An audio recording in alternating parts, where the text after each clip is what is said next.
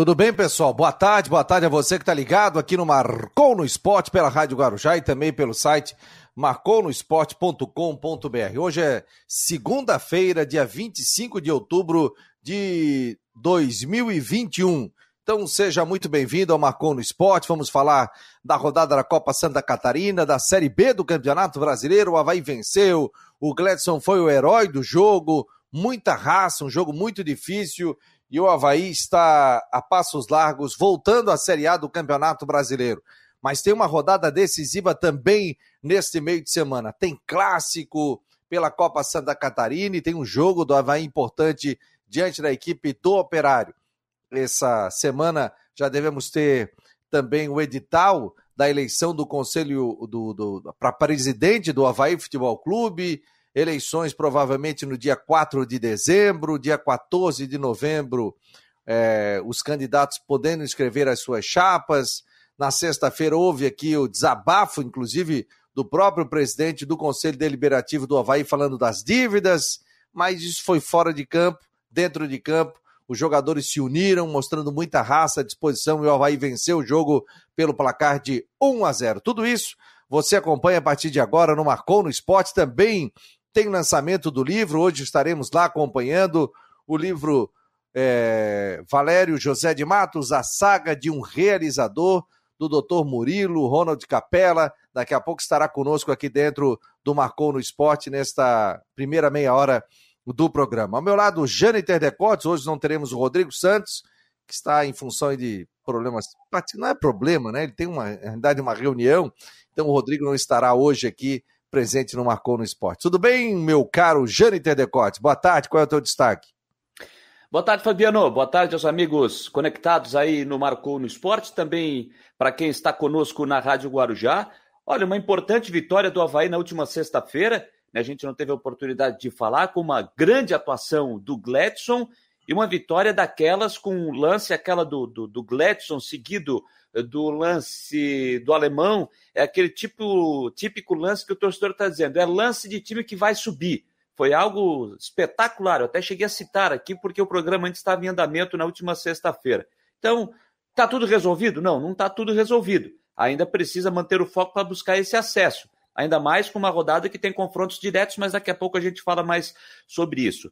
Ainda falando em Campeonato Brasileiro, me preocupa a situação do Brusque, a derrota de ontem, mas a gente não pode deixar de falar do pênalti que foi marcado para o Vila Nova, o primeiro que gerou o gol de empate, ainda mais sendo observado pelo VAR, negócio absurdo, o pênalti que foi marcado para o time goiano ontem, o Brusque tem toda a razão de reclamar. Criciúma, preocupa, não jogou absolutamente nada no jogo de sábado na Série C do Brasileiro. E teve um lance no jogo também que é típico de a gente dizer o que eu citei aqui sobre o Havaí típico de dizer que um time tá, vai subir, que vale pro Botafogo da Paraíba. Ficou, ficou delicada a situação do Criciúma, hein?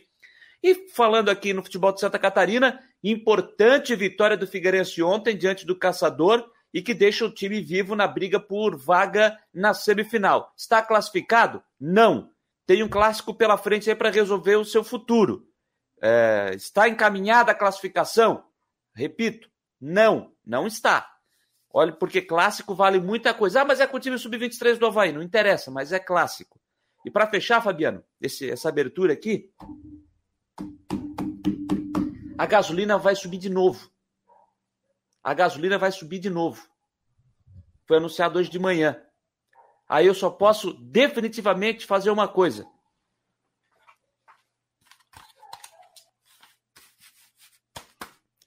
definitivamente partiu o bike. É. Não dá, né? É, tá muito caro a gasolina. Tô protegido né? aqui agora. Só de bicicleta. Partiu o bike. Eu já, já tô andando de.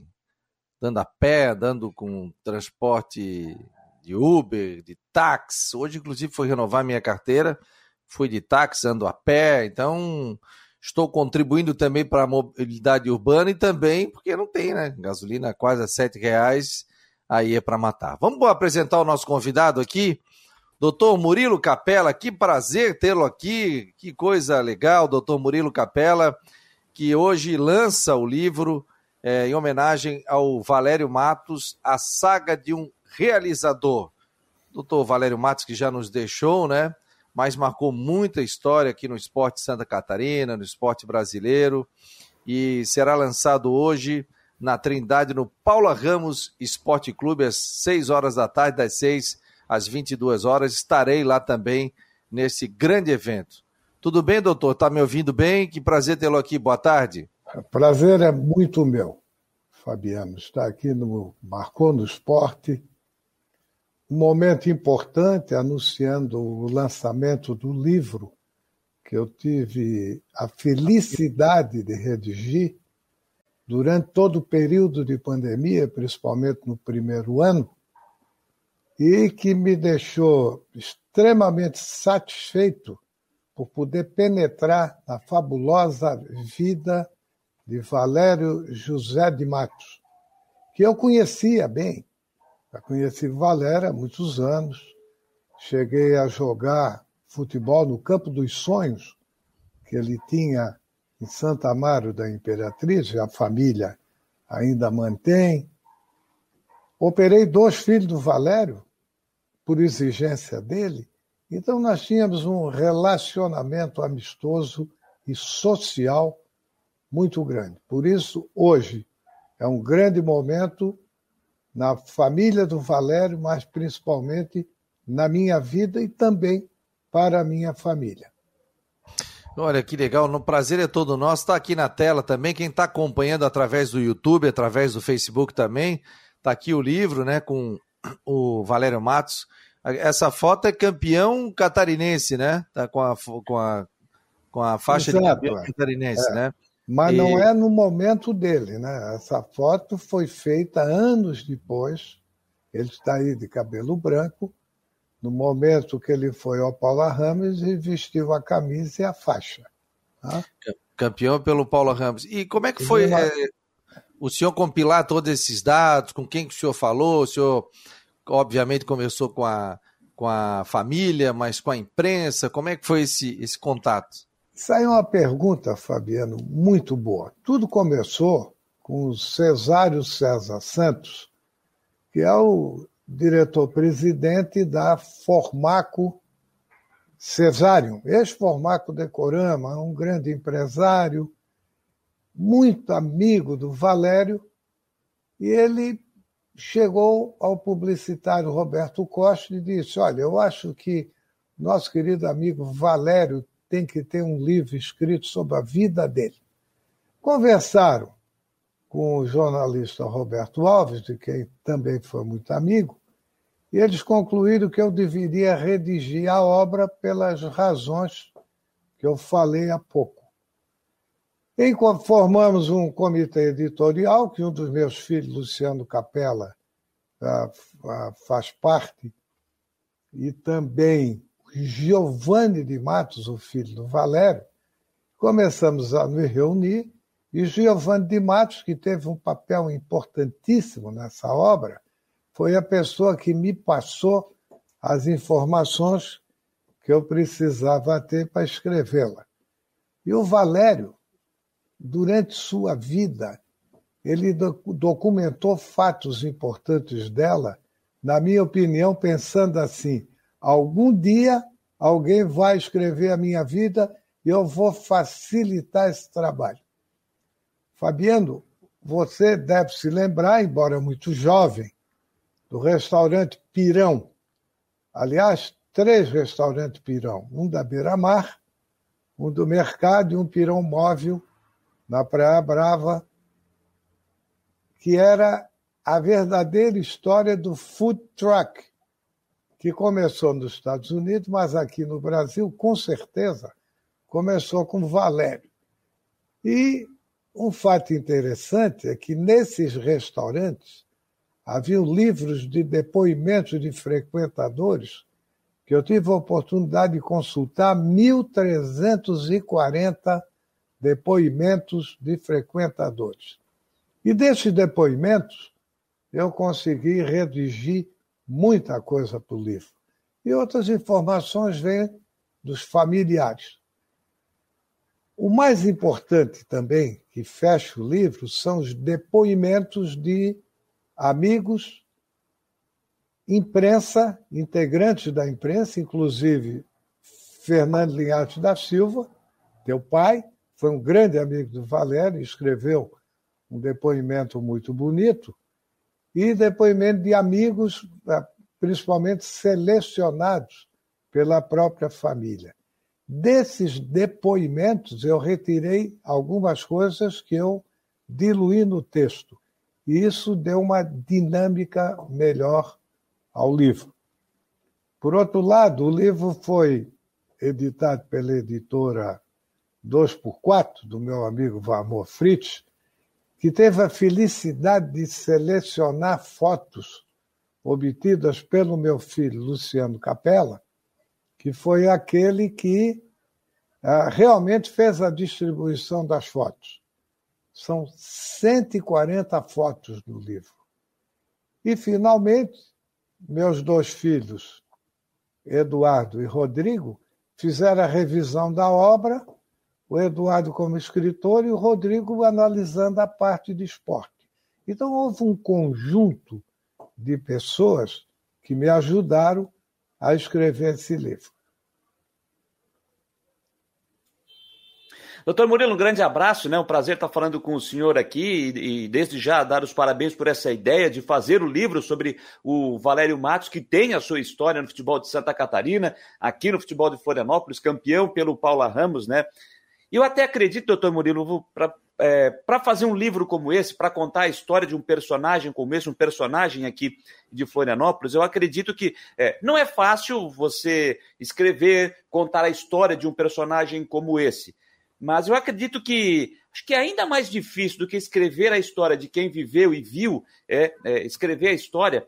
Eu acho que no momento como esse, como o senhor acabou de citar, mais de mil depoimentos que o senhor conseguiu adquirir para poder encorpar a história, escrever esse livro, eu acho que é selecionar os depoimentos, não só dos frequentadores do restaurante Pirão, como o senhor citou, de, de pessoas que viveram, conviveram com ele, imprensa, dirigentes, ex-jogadores, enfim, selecionar esses depoimentos para colocar no livro, selecionar as imagens, as fotos para colocar no livro, porque certamente depoimentos que o senhor gostaria de ter colocado ali, fotos que o senhor gostaria de ter colocado ali, nem tudo dá para colocar. Eu acho que alguma coisa, alguma coisa teve que ficar de fora. Como é que foi esse processo de seleção para poder definir assim, olha, isso aqui realmente não pode ficar de fora do livro? realmente, essa tua observação é o que tem de mais real. É, e foi uma parte difícil.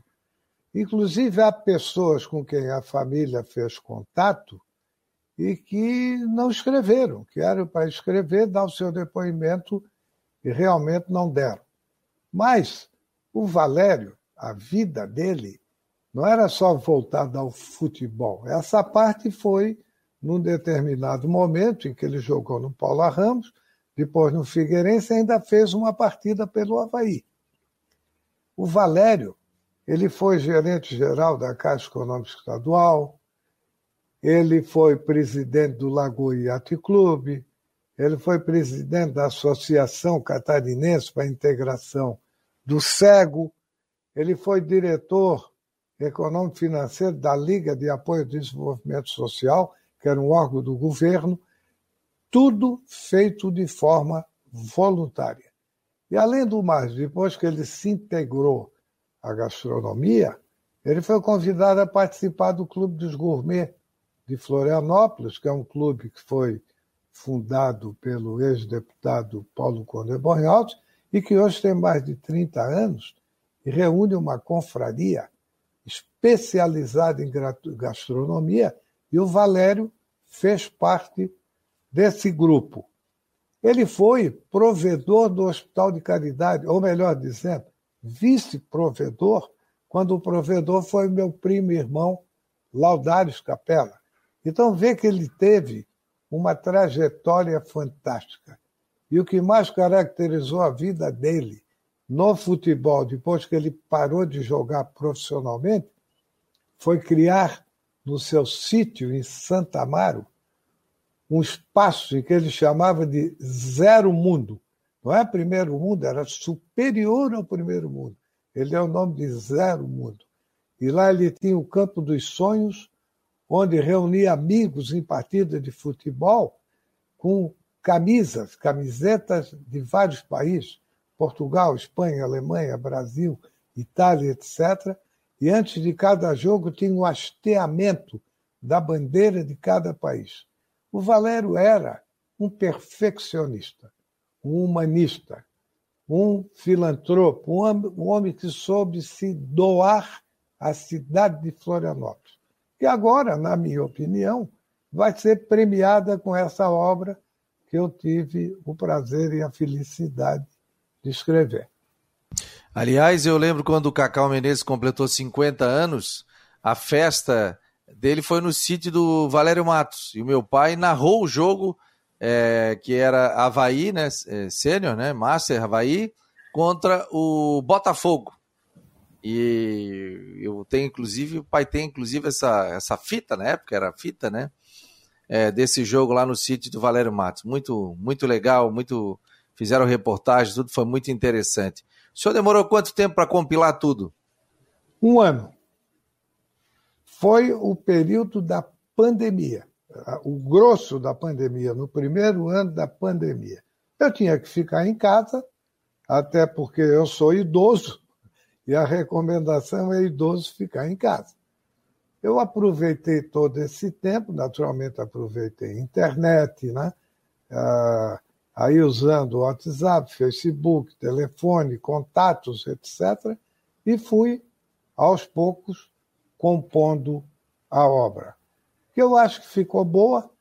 Está um livro é, bonito, com, são 160 páginas, 140 fotos, algumas em cores, outras em preto e branco, e a época, né? É, eles tiravam foto em preto e branco, mas ficou bom. Eu acredito que quem adquirir o livro vai ficar satisfeito. Que legal. Doutor, quem não compareceu hoje à noite no Paula Ramos, que a gente sabe até em função ainda que a gente vive a pandemia, pelo espaço, tudo, como é que pode fazer para ter esse livro, é, essa obra que o senhor escreveu? Agora, no primeiro momento, usando o site da editora 2x4, que ela terá condições de disponibilizar o livro. Segundo, a revistaria Panorama do Térreo andar térreo do Shopping Beira-Mar, está, através da Unicred, promovendo o autor catarinense. Você sabe que, infelizmente, as livrarias daqui da cidade não vendem livro de autores catarinenses. Então, a Unicred, que é uma entidade da qual eu participo, resolveu prestigiar o autor catarinense. Na banca da revistaria Panorama, colocou várias estantes e lá já tem vários livros de autores nossos, e um deles que estará lá é o Valério José de Matos. Olha que interessante, não sabia disso, para mim é novidade, pensei é. que é que, que, então quem quer acompanhar autores catarinenses, né, que é muito legal, o pessoal saudando aqui, dizendo por mais livros assim, contando a história da nossa gente aqui, muito legal, entrar em contato na ir até o Shopping Beira-Mar ali no Térreo na, na Revistaria Panorama. Revistaria Panorama. Então você é. pode comprar. Na frente o, do correio. Na frente e o site, Fabiano? E o site da editora, para quem. É, é 2x4.com, tá tudo por extenso. 2x4.com, o site. Isso. Show de bola, que legal. Ô, doutor, que, que bom tê-lo aqui. O senhor está muito bem aí. Eu vou, hoje eu vou dar um, um abraço no senhor lá pessoalmente. Estou esperando. Também. É, a, sou muito amigo do Giuseppe, um dos filhos do, da, do, da família, né? É isso, do Valério. Acompanhei também no finalzinho a época do Pirão ali. Meu pai, obviamente, acompanhou mais, mas foi estaremos um grande, lá. Teu pai foi um grande frequentador do Pirão, tem depoimentos dele lá no livro. Que legal. E foto. Que legal. que legal. Não, tô, já estou curioso para devorar esse livro. Quando eu cheguei, já vou, depois de pegar o autógrafo, eu já vou começar a ler ali mesmo, né? E vou devorá-lo. Linhares da Silva. Fernando Linhares da Silva. Foi também escritor, eu tenho as obras dele, um grande cronista esportivo, jornalista, então é um homem da cidade, de quem eu sou grande amigo. Com certeza. Doutor, obrigado, sucesso. E hoje à noite eu estarei lá acompanhando também aqui, vou estar divulgando fotos também nas redes sociais aqui do Macou e acompanhando. Vou entrar no programa do Jâniter também ao vivo, das nove às dez da noite, dez, dez e meia, né, Jâniter? O Jâniter sempre dá uma esticadinha, um chorinho aí, mas nós estaremos entrevistando o senhor também ao vivo, lá do, do Paula Ramos, e acompanhando esse lançamento. E eu sei que a gente vai ver muita gente da cidade lá e a gente vai bater um grande papo. Muito obrigado aqui pela o senhor ter, ter vindo aqui no Marcou no Esporte. Volte mais vezes. Eu agradeço a oportunidade e vamos nos ver à noite. Jâniter Decórdios, grande abraço. Grande abraço ao senhor.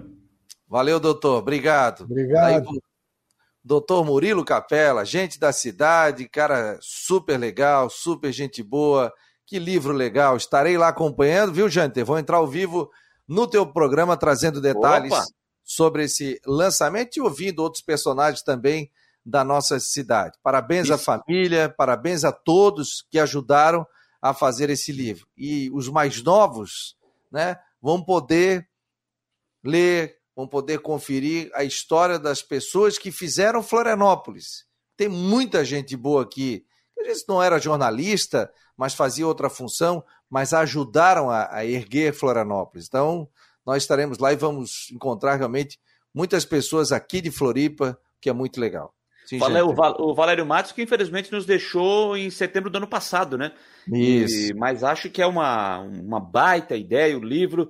E eu acho sempre muito importante, né, Fabiano, a gente ter, deixar aí marcado no, nos livros, na história, é, história de pessoas que têm envolvimento, como lembrou o senhor Murilo, não só no futebol, mas também como empreendedor, como homem de negócios também aqui em Florianópolis, na, na, na sua profissão também. Eu acho que é muito bacana, muito, muito legal ter isso marcado deixar isso para os mais jovens, para que eles possam conhecer também é, um pouco mais da história é, de, de, de, personagens importantes aqui é, da nossa história catarinense. Tá aí o livro aqui na tela, a gente está mostrando novamente. Opa, deixa eu voltar aqui o livro. Valério José de Matos, A Saga de um Realizador, hoje, 25 de outubro, das 6 às 10 horas da noite, no Paulo Ramos Esporte Clube, na Avenida Madre Bevenuta, 340 Trindade. Estacionamento com 150 vagas. Estarei lá presente. Parabéns aí, doutor Murilo Capela. E um abraço, um beijo em todos os familiares do Valério Matos, que fez grande história aqui em Floripa. Gente, esse é o Marcou no Esporte, que, aliás, assim como o livro do Dr. Murilo Capella, em homenagem a Valério Matos, foi criado na pandemia, o Marcou no Esporte também, né? A gente já existia em termos presenciais, a gente fazia o programa toda quinta-feira à noite, mas também surgiu com rádio web, com um novo site, ampliando as nossas redes sociais também, no momento de pandemia. A gente fazia o programa todos os dias, às 9 às 10. Até que surgiu essa oportunidade, essa bela parceria aqui com a Rádio Guarujá, em quem a gente agradece muito, e juntamente com todos que estão fazendo parte, o Jâniter Decotes, Rodrigo Santos, o Mário Medalha, muitos colunistas ali presentes também. É um programa que é daqui, feito com muito carinho, e a gente batalha bastante para todos os dias trazer informações com o Cristian do Havaí, com o G. Romero do Figueirense. Então, sou muito grato a Ocitec, assessoria contábil e empresarial, que está desde o início, o Cicobi também, e a imobiliária Stenhouse. Então, muito obrigado. Também a Magistrale, que nos apoia com o noticiário de Havaí Figueirense, farmácia de manipulação. Então, muito obrigado a todos que estão apostando. A própria Teutec ficou cinco meses aqui, a Teutec Solutions, que é uma empresa de tecnologia, esteve também presente no nosso início aqui dentro do Marcou no Esporte. Então, muito obrigado a todos que estão fazendo parte dessa história também aqui do Marcou no Esporte, que a gente tem a oportunidade de ouvir também personagens aqui da nossa cidade. Então, muito obrigado aqui a todos que estão participando. A dona Inesita está dizendo aqui: esse programa é melhor. Oh, não faz isso que daqui a pouco eu até choro. O Jaime Vieira, o José Francisco Vieira, o David também está mandando um abraço, a Vânia. É... Então, muito obrigado a todos que estão participando do Marcou. Eu recebi um vídeo, rapaz, do Rafael, do Hernani Soberaski. Ele tem um filho e ele acabou adquirindo uma camisa laranja do Marcon no Esporte. Eu fiz, em homenagem a ele e a minha filha também, uma camiseta para crianças de 12 anos do Marcon no Esporte. Cara, dei de presente. Esse menino adorou, botou foto, fez um vídeo lindo lá da Ponte Ercílio Luz, depois ele é, andando com aquele. Esqueci aquele. Não é patins, é. Não, não, é o. Eu vou lembrar o nome. Elétrico, é o... skate elétrico tal. E eu ele vou, vou procurar o nome aí. mostrando o Marcon no Esporte em Fundo. Pô, muito legal. Inclusive, tá lá postado nos stories do Marcon no Esporte. Então, muito obrigado às crianças que estão entrando aqui no programa, estão participando no Marcon no Esporte, você que está se dirigindo aí para algum local na cidade. Obrigado a você que está conectado aqui na Guarujá. Um abraço aos taxistas, aos motoristas também de aplicativo, do 99, do Uber. Ó, um beijo para vocês aí, bom trabalho e ótima semana a todos vocês. Está chegando a nossa temporada de verão aqui em Florianópolis. Vamos falar Overboard, de futebol. tá? Overboard. Hoverboard, o nome daquele, daqueles que eu não me arrisco, tá? Eu não me arrisco a andar naquele negócio lá. É, ó, é, parabéns a todos aqui que estão participando do Marcon no Esporte. Gente, sexta-feira aconteceu o jogo do Havaí. Quase 4 mil torcedores, né? 4 mil e pouco torcedores. O Janter vai pegar aí a renda é, no estádio da Ressacada. É, o Roberto Felizbino está dizendo aqui, boa tarde, Fabiano. Sexta na Ressacada foi quase tudo perfeito, se não fosse a desorganização no teste da Covid. Meu filho, que é sócio, tem 15 anos, está com a primeira dose da vacina, ficou duas horas e meia na fila. Quando fez o teste, é, aí é, ele não conseguiu fazer. Conseguiu fazer o teste, né, Roberto? Está dizendo aqui que conseguiu Fez. fazer o teste. Aliás, eu vou dizer uma situação louvável que o Havaí tenha feito um acordo com o laboratório, super legal, isso aí. O meu filho, Vinícius, foi ao jogo, é sócio do Havaí Setor A. Ficou uma hora e 45 na fila. Chegou lá por volta de 7 horas da noite. Chegou, ele me ligou assim, ó, pai, não dá. Conseguiu uma carona e veio para casa ver o jogo. Então, eu até tinha perguntado ao Havaí como é que seria isso, teria muita gente. Não, vai ser bem organizado tal. Só que, ah, daí a informação que veio é o seguinte: não, mas é que não esperavam tanta gente. Gente, pessoal, eu já passei 15 dias eh, da segunda dose, o Jâniter e tal, mas a gurizada tá louca para ir no jogo. E essa gurizada é de 14, 15, 16, 17, 18, 19, 20 e 21, 22, 23, 24, 25, ainda não está com a segunda dose. Quem tomou a Pfizer, quem tomou a Janssen, tudo bem. Então, quem tomou a Pfizer ainda tem que tomar a segunda e ainda 15 dias. O meu filho chegou agora.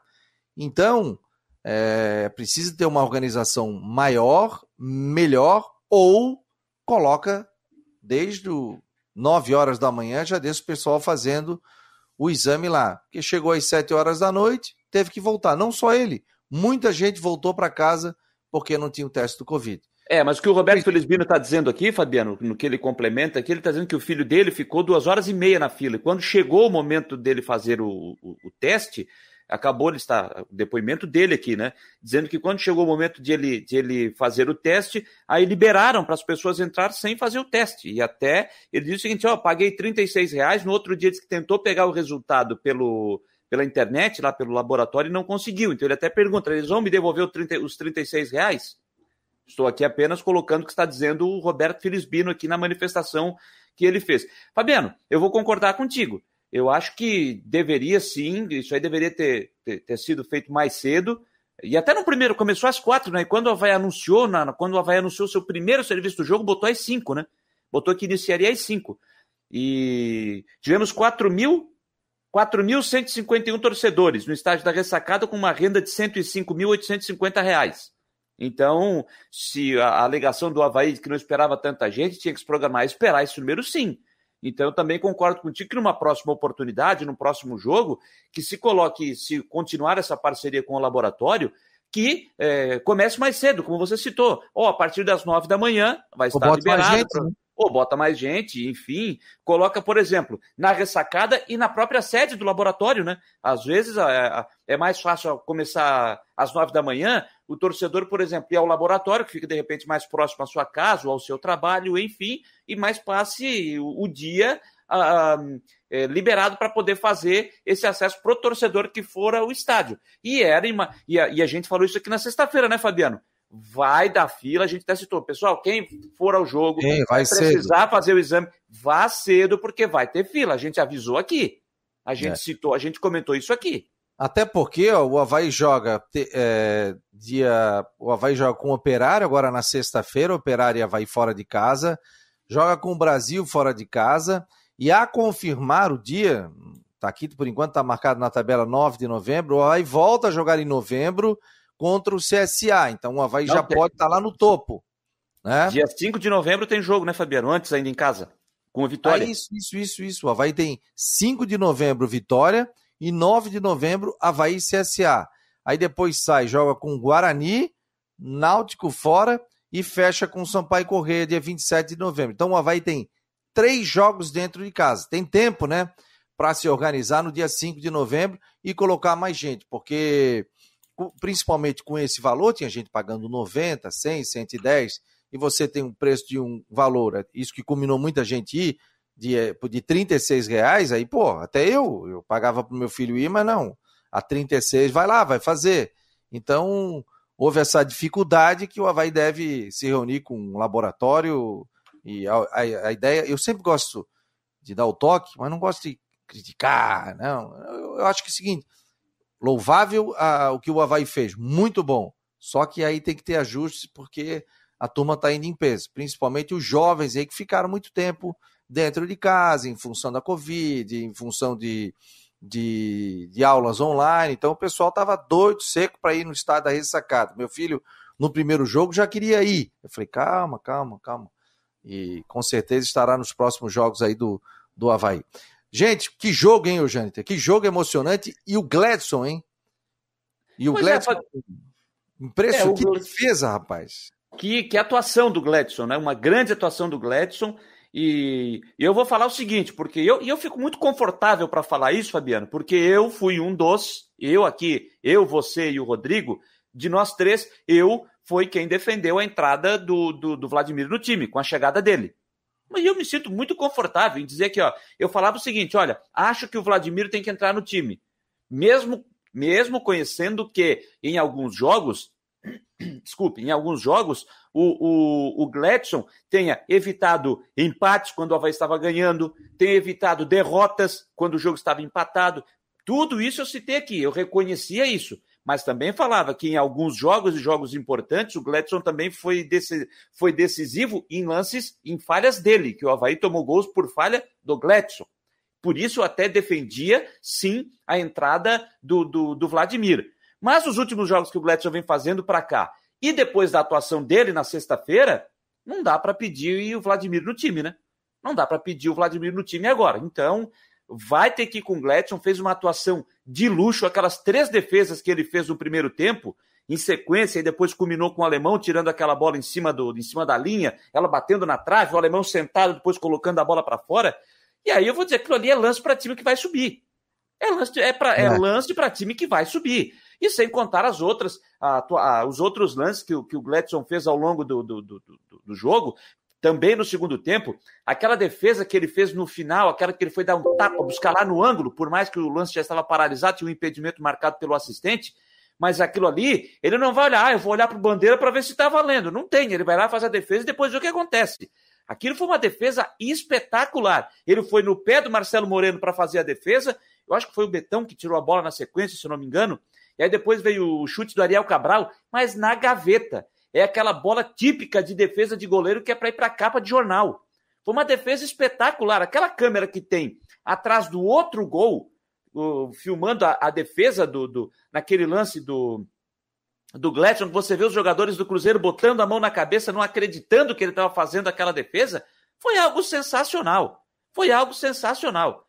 Então, a atuação do Gladson foi realmente espetacular. Agora, se você botar num contexto geral, Fabiano, a atuação do Havaí ela não foi boa, principalmente no primeiro tempo. Eu falei aqui na sexta-feira. Ah, ninguém contesta a qualidade do Jadson. Ninguém contesta a qualidade de ele pifar o atacante, de ele ser, de ele ser um bom passador, de dar qualidade no toque de bola. Mas eu falei aqui, com Jadson, Jean Kleber e Bruno Silva, o meio-campo fica mais pesado. O meio-campo o meio -campo perde um pouco daquela, daquele vigor de velocidade, principalmente na hora de ter que marcar o adversário. E o Havaí encontrou essa dificuldade no primeiro tempo. Tanto é que o Cruzeiro criou as suas oportunidades. Então o Havaí teve esta dificuldade. E eu vou dizer o seguinte: eu voltaria para o segundo tempo já com a mudança que o Claudinei fez, colocando o Vinícius Leite na vaga do, do, do, do Jadson. O Claudinei preferiu voltar com o mesmo time do primeiro tempo, esperou alguns minutos para depois tirar o Jadson e colocar o Vinícius Leite. O que, que aconteceu? Primeira bola que o Vinícius pega, ele faz o cruzamento e o Lourenço pimba, de cabeça. Que é outro, hein? Que é outro. Também, também vou dizer aqui, falei muito do, do, do Lourenço. Olha, é um jogador que precisa, de repente, estar tá saindo do Havaí, ganha mais uma rodagem, vai ser bom para ele, vai ser bom para o clube. Tranquilo, calmo, na dele, buscou o espaço. E o, e o, e o Lourenço, tanto o Gledson, os dois, tá? Vou citar os dois. A resposta dos dois foi da melhor forma que eu acho para um jogador de futebol. Que não é para ir para microfone, que não é para ir para rede social. A resposta dos dois dentro de campo, que para mim é a melhor resposta para um jogador de futebol. Lourenço foi outro. E aí, Fabiano, como só voltando ali para finalizar, a entrada do Vinícius Leite já deu um ganho, deu mais mobilidade. Vinícius pega uma bola, faz o cruzamento, Lourenço pimba de cabeça e faz o gol da vitória do Havaí. Então, acho que essa é uma situação que o Claudinei, espero que ele tenha visto, na hora de chegar em casa, rever o jogo, ele reveja essa, esse seu pensamento. Eu acho que não dá para jogar é, é, Bruno, Vinícius e o. Desculpa, Bruno, o Jean Kleber e o Jadson. Eu acho que aí não dá. O Vinícius tem que jogar nesse time para dar mais mobilidade e o Jadson fica como uma alternativa para o segundo tempo. Agora o Bruno, outro gigante também, né? Porque ele tinha até, parece que estava com algum problema, né? Antes do jogo, né, o Janiter? E, e se recuperou e foi para o jogo, né? Então o é Bruno, outro.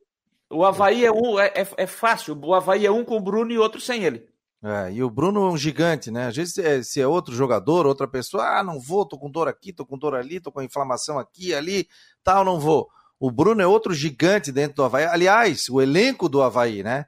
Prova que o que foi falado aqui sobre a defesa do presidente, o conselho deliberativo, não vou entrar em mérito de esse, daquele, quem tem razão, até porque a gente noticia e traz a informação aqui e o espaço sempre está aberto mas o, o vestiário do Havaí estava blindado com relação a isso. Salário atrasado, é, não sei como é que está a premiação, mas CLT, o, o presidente do conselho falou aqui, mas isso não afetou. E você pode pegar as imagens no final do jogo, que o Havaí até colocou à disposição da imprensa e que está nas redes sociais também, a alegria dos jogadores no final do jogo. O Betão abraçando, o Lourenço, o Gladson, o Betão com a bandeira lá da Mancha Azul. Impressionante a garra desses jogadores, porque foi um jogo muito difícil, gente. O Cruzeiro veio para cá de sangue doce. Era um não, jogo que o Cruzeiro tinha não, que não, ganhar. Não, o Cruzeiro não veio de sangue doce. Não, que eu digo assim, ó. Mas o Cruzeiro, o Cruzeiro... veio para o Cruzeiro veio para a cartada decisiva dele. É isso, isso, isso. Então tudo bem, retira o sangue doce. Veio para a cartada decisiva. Então o Cruzeiro tinha que ganhar o jogo. Ele se atirou para ganhar o jogo, com desfalques, com tudo, foi para cima. Ele não queria pelo menos perder o jogo para ter a possibilidade de seguir e queria segurar o Havaí também que o Havaí é um time que está no G4. Hoje o Cruzeiro está fora da briga, né? Não tem mais como ah, chegar. É, matematicamente, Fabiano, dá para chegar, mas não vai chegar, né? É muito é, difícil. É muito, muito difícil. difícil. Muito e difícil. O Cruzeiro... o Cruzeiro tem o Cruzeiro tem 39 pontos e, e, o, e o Goiás tem 52. Se você botar na ponta do lápis, ah, dá para chegar, dá, dá para chegar. Mas não vai chegar. Não vai ter futebol para isso. Então esquece o Cruzeiro. É, um jogo muito difícil, Havaí jogando no seu limite também, final de temporada, final do ano, né? a gente está com 25 de outubro agora, e, e, ganhou na raça, e ganhou também na qualidade de seus jogadores, o Gladson foi um gigante dentro da equipe do Havaí. Para mim, o Havaí sempre coloca ali o melhor em campo, vai dar disparado o Gladson, com certeza, o torcedor vibrando ali muito. Eu vi até um comentário da Fernanda Show, ela assim, esse lance me arrepia vendo, imagina dentro do estádio, como ela viu também. O presidente do Havaí estava ouvindo o programa, como sempre faz, a gente sabe que ele ouve aqui o programa, e ele está dizendo o seguinte: não, sobre o teste do Covid, né, até que o torcedor falou que você leu aí a mensagem dele. Ele é assim, ó, não é obrigatório fazer o teste na ressacada. Com certeza, porque fizeram o teste a 36 reais, aí o torcedor se empolgou em fazer que é mais barato, né? Pode ser feito em qualquer laboratório. Não acredito que o, que o serviço é, jogo tenha liberado o ingresso de pessoas sem os exames, até porque a vigilância sanitária estava presente. Tem a palavra do presidente do Havaí. Eu recebi agora do doutor Rodrigo Colas também. Deixa eu botar aqui, deixa eu ver se eu consigo, inclusive, colocar na tela.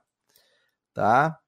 Deixa eu botar na tela, porque a gente tem que falar de futebol e também de, de eleição, né, gente? Porque hoje eu acho que sai o edital do Havaí Futebol Clube. Ele mandou o seguinte aqui, ó. ó. Não sei se o pessoal vai conseguir ver, mas eu vou conseguir ler. Nota pública, 25 de outubro. Colasso, Galote e o, acho que é Petri, né? Advogados. A defesa de Francisco José Batistotti, tendo em vista recentes veiculações por meio de redes sociais e imprensa de informações equivocadas a respeito do processo eleitoral do Havaí Futebol Clube, vem a público expor e esclarecer o seguinte: 1. Um, o presidente Francisco José Batistotti poderá concorrer ao novo mandato à frente da diretoria executiva do Havaí Futebol Clube nas próximas eleições que serão realizadas em dezembro do corrente ano. 2. Em dezembro de 2013, Francisco José Batistotti foi eleito vice-presidente do Havaí Futebol Clube, em pleito disputado com base no estatuto então vigente, que assim dispunha acerca das eleições. Artigo 59. A presidência do clube compõe-se do presidente e do vice, eleitos pelo Conselho Deliberativo para o mandato de quatro anos, permiti permitidos reeleições, na forma estabelecida do artigo 86 desse estatuto. Aí, número 3. Logo, quando eleito em 2013, conforme as regras do antigo estatuto, não havia limites para disputar reeleições. 4. Um novo estatuto foi aprovado em 2016, modificando o tratamento da matéria. Passou a prever o seguinte: artigo 84. O presidente e o vice-presidente da diretoria executiva terão mandato de quatro anos, permitida uma única reeleição e tomarão posse automática no dia 1 de janeiro subsequente à eleição. 5. É evidente que as regras atuais não podem retroagir para atingir situações pretéritas, como a eleição ocorrida em 2013. Sobre a vigência do atual estatuto, Francisco José Batistotti eh, disputou apenas uma eleição e agora tem direito adquirido a disputar um segundo mandato.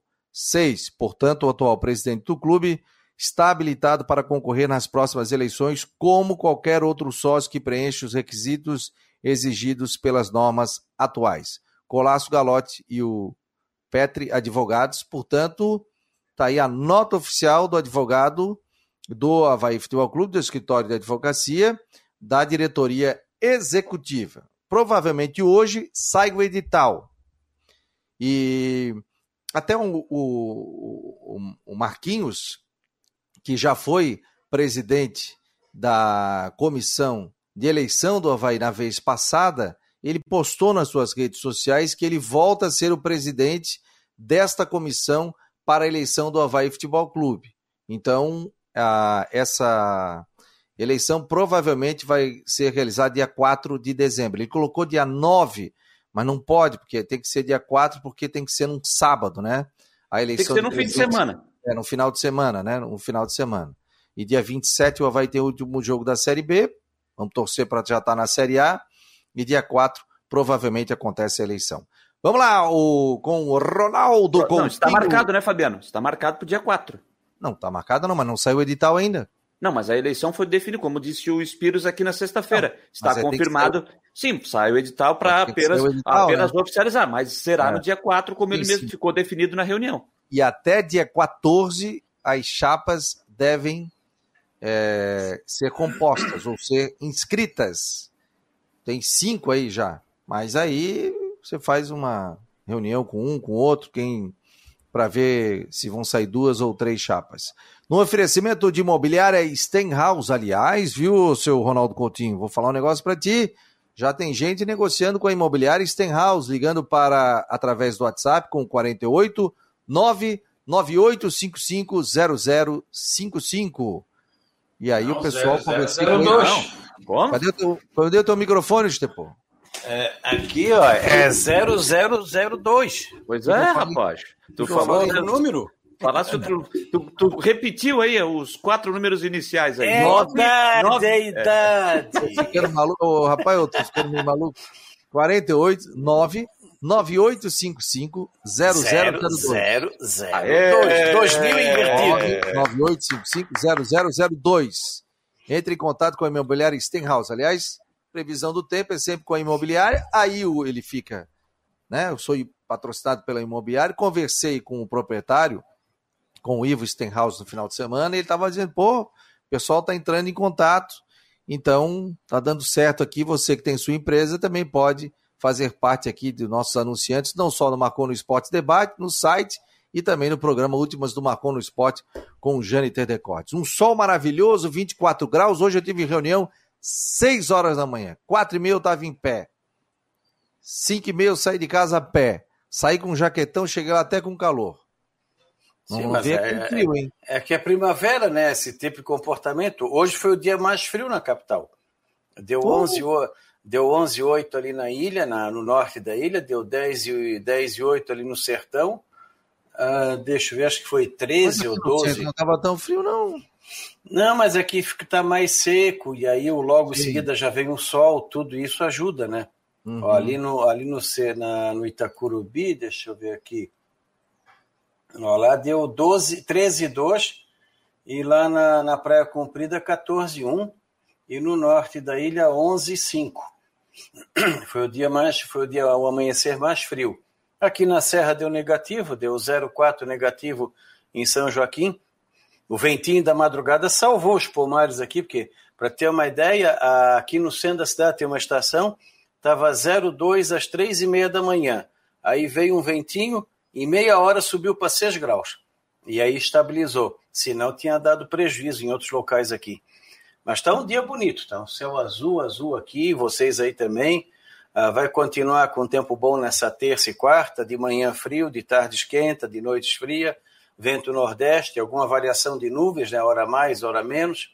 Mantém a tendência de, de tempo assim semelhante também na quinta e sexta, com um pouco mais de variação de nuvens e uma chancezinha pequena de chuva. Provavelmente sábado ainda bom e domingo pode ter alguma chance maior de chuva. Mas ele deu uma boa diminuída e está sinalizando aí que essa reta final agora de, de outubro e início de novembro está seguindo aquilo que a gente falou, está ficando mais seco.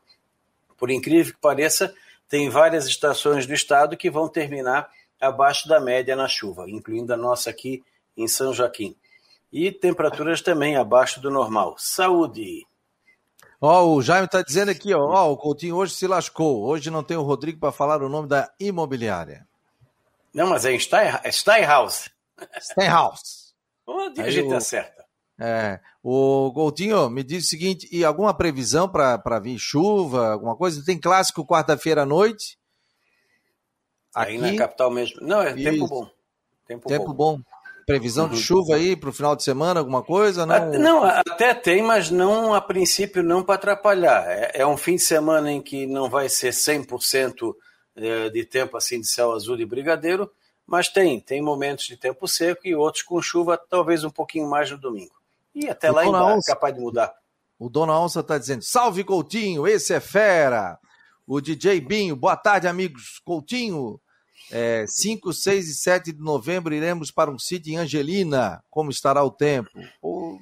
Aparentemente aproveitável.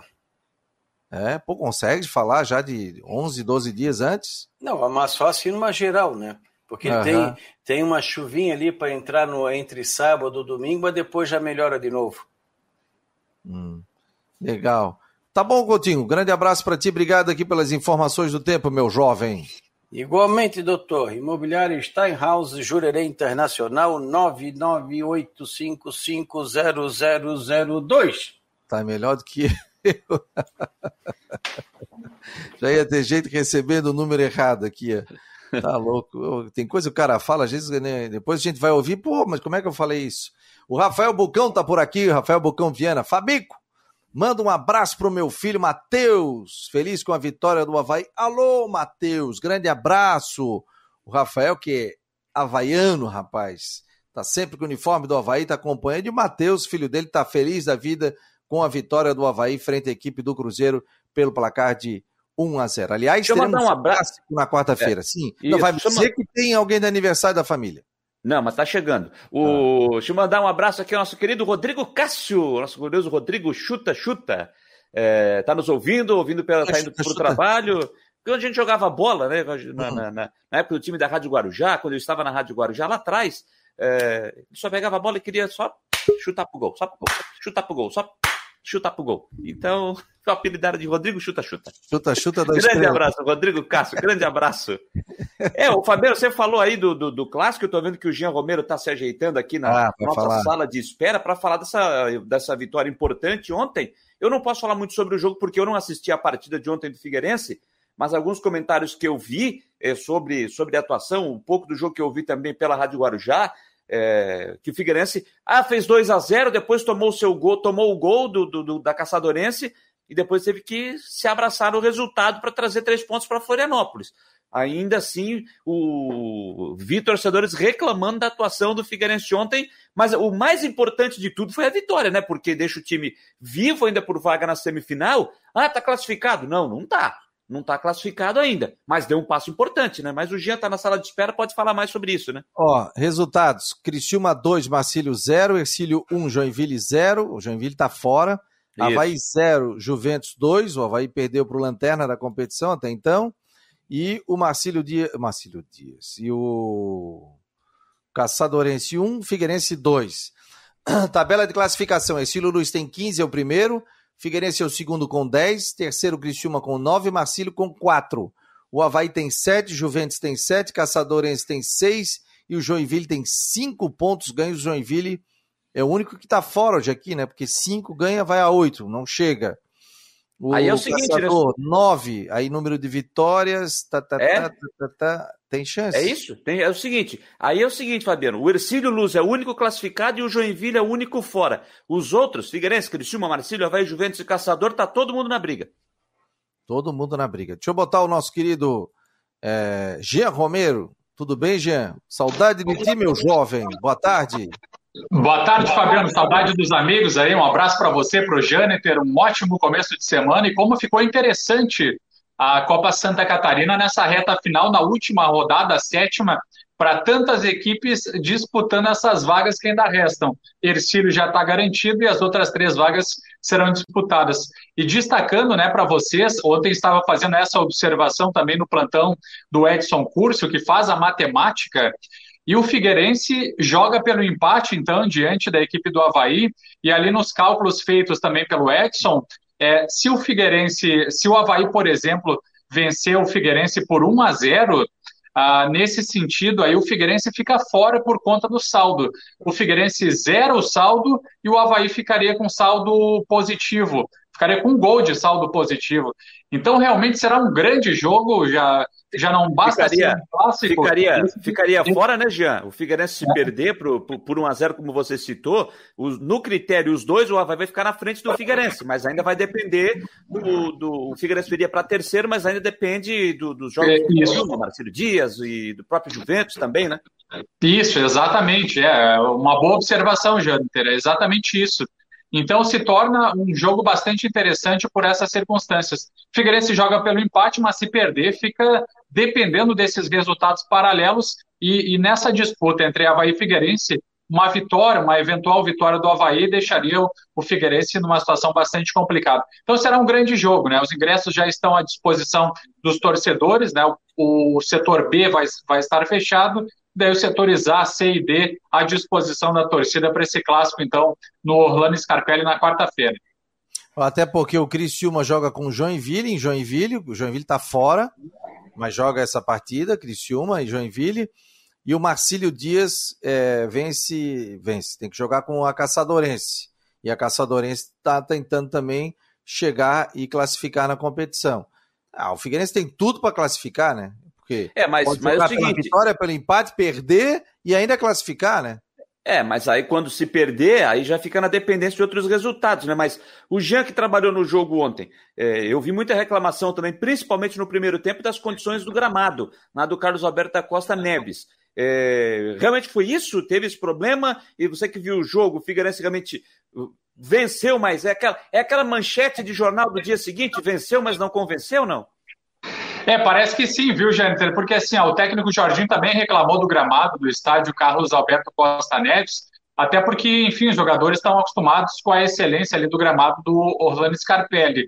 Com relação ao jogo, olha, foi deprimente, foi um jogo apático no primeiro tempo, um dos jogos assim mais apáticos, eu acho que do, do Figueirense e também do Caçador, porque as duas equipes não demonstraram absolutamente nada no primeiro tempo. E depois, no início da segunda etapa, tudo mudou, porque o Figueirense já começou o primeiro, já conseguiu o primeiro gol logo aos 30 segundos, né? Já no comecinho da partida, num cruzamento que veio do Mirandinha para o Oberdan, que acabou finalizando ainda contra o gol do Caçador. Depois, o Figueirense ampliou 2 a 0 com gol do zagueiro Guilherme Teixeira e acabou sofrendo um gol de pênalti com o atacante Dil do Caçador, num pênalti cometido pelo Vinícius Quis, que inclusive é volante e estava atuando como lateral direito improvisado, porque o jogador, porque o Figueirense está sem esses atletas da posição. O segundo tempo melhorou bastante, mas realmente Jâniter e Fabiano, o primeiro tempo foi, olha, foi de chamar atenção, né?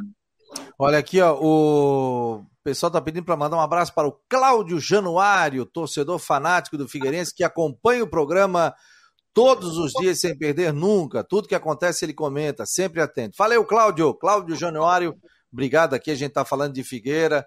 Muito obrigado a você pela ótima audiência aqui dentro do Marcou no Esporte Debate. E entra no nosso grupo ali do WhatsApp, 48 988 12 8586. Você pode entrar, 988 12 8586. Repete aí sobre os ingressos, meu querido. Então, ingressos à venda, como é que o torcedor faz para comprar o ingresso? O torcedor do Havaí pode ir ou não pode ir? É só a torcida única? Olha, Fabiano, futebolcard.com é, tem todas as informações dos ingressos né, para esse clássico aí diante é, do Havaí, né? Havaí, Figueirense e Havaí no estádio Orlando Scarpelli. E o bacana de destacar também é que está custando 20 reais né, para a torcida e tem a questão da meia entrada. Então, só para reforçar, Fabiano, o setor B vai estar tá fechado, vai ficar à disposição no setor C e também no D, além do setor A, que tem o, o valor aí também de 40 reais. Então o torcedor tem que ficar ligado nisso. Entra ali no Futebol Card, pode comprar por ali, que é mais fácil, até por, pela questão da pandemia. O torcedor compra ali sem nenhuma preocupação, sem ter esse, essa, esse deslocamento para ter que comprar fisicamente. Então fica muito mais fácil, ele tem todos os detalhes aí para as torcidas. É, para a torcida do Havaí não, não vai ter acesso, viu, Fabiano? Não tem, né? não é, está no serviço do jogo do Figueirense que o torcedor visitante não, não tem acesso para o jogo de, de, de quarta-feira. Só até me chamou a atenção é, essa, essa questão, porque ontem até o Figueirense postou nas suas redes sociais, no seu Twitter, o John, entrevistando um torcedor do Figueirense que esteve no, no, no estádio Carlos Alberto da Costa Neves ontem vendo a partida. Eu não sei se ele, se ele entrou e foi ali pro, pro ficou num, se tinha um setor para o visitante ontem, eu não, não, não, ele não entendi. Da paisana, né? Não, ele estava com uma jaqueta do Figueirense, camisa do Figueirense, tudo. Tava, Exato, tá na, é, eu, eu acompanhei tá, também. Tá na rede social do Figueirense, então. Tá no Twitter. Tava, é, se, eu não sei se foi liberado lá ou se ele de repente pegou e assistiu no, no, Ele é de Florianópolis, mas estuda em Caçador, eu esqueci o nome dele agora. e se ele assistiu ali em meio à torcida da Caçadorense, eu sinceramente não sei, mas está no Twitter do Figueirense e aí, sinceramente, eu não sei como é que funciona essa, essa questão, como é que está o protocolo aqui para o visitante em Santa Catarina, porque a CBF liberou para o Campeonato Brasileiro o visitante né, na rodada desse fim de semana, nos jogos de sábado e domingo.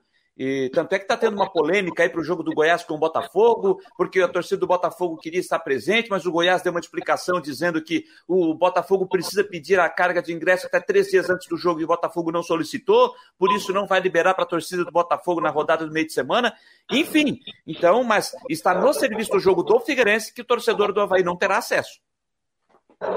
Não, não terá acesso. Eu estou aqui abrindo o Twitter do, do Figueirense, realmente tem aqui um torcedor Tava com a camisa do Figueirense aqui, ó. Deixa eu botar aqui na, na tela. Ó. E falou sobre a vitória. Eu... Isso. E a gente já vai ver. É. Aqui, ó. Vamos abrir. O computador está apanhando um pouquinho, está travando. Tá aqui, ó, torcedor. Estou mostrando o Twitter do Figueirense. E aí fala sobre isso. Ó. Sobre a presença dele lá no, no jogo da Caçador. Carlos Alberto da Costa Neves. Isso. É, pois é. Então, beleza. Né? Vamos fechando aqui uma. Ah, mas ele deve ter ido como torcedor e ficou no meio da torcida do, da Caçadorense. Não é, tem Copa do Mundo do que você vai na Copa do Mundo? Pode, pode ser, mas é que não é que não foi, é que não foi, não, não ficou claro, né? Não ficou claro. Então, só para só por isso que eu fiz essa, eu quis pontuar essa situação. É. Então, beleza, gente. Obrigado. Duas horas da tarde, duas e um. Tem que passar o programa aqui para Flávia do Vale no Tudo em Dia. Muito obrigado a você pela, pela presença aqui dentro do Marcou, no oferecimento do Iocitec, Cicobi e também Imobiliário Stenhouse. Obrigado ao G. Romero, valeu, Jâniter. E hoje tem um lançamento do Valério Matos, do livro, do que o doutor Murilo Capelli escreveu. Estarei lá no Paula Ramos acompanhando esse lançamento do livro. Grande abraço e à noite, nove horas, tem Últimas do Marcou no Esporte com Jâniter Decote. Obrigado a todos pela audiência, um abraço.